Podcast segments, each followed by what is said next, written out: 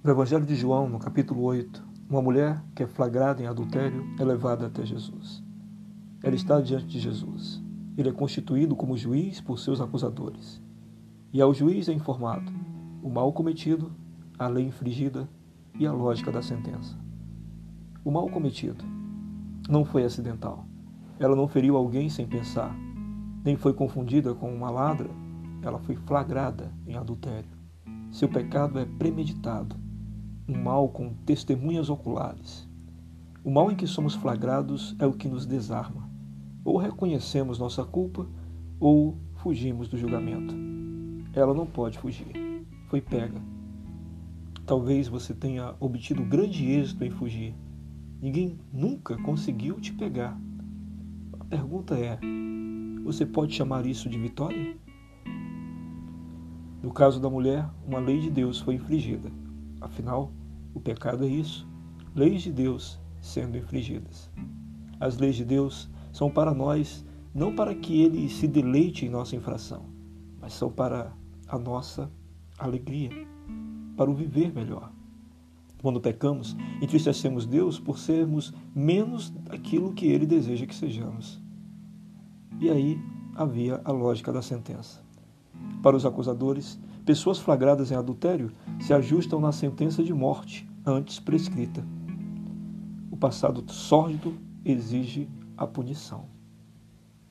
O que você fez que feriu os princípios? Princípios divinos? O que você fez que deve ser cobrado? Sabia que o preço pode ser sua vida?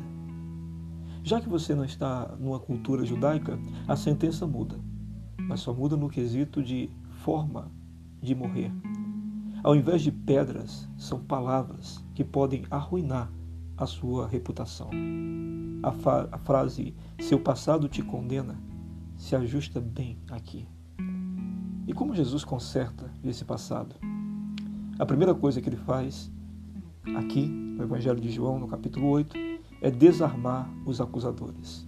Ele diz: quem não tiver nenhum pecado, atire a primeira pedra.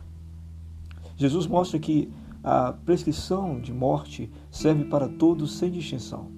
Entenda, quem te acusa tem seus próprios crimes.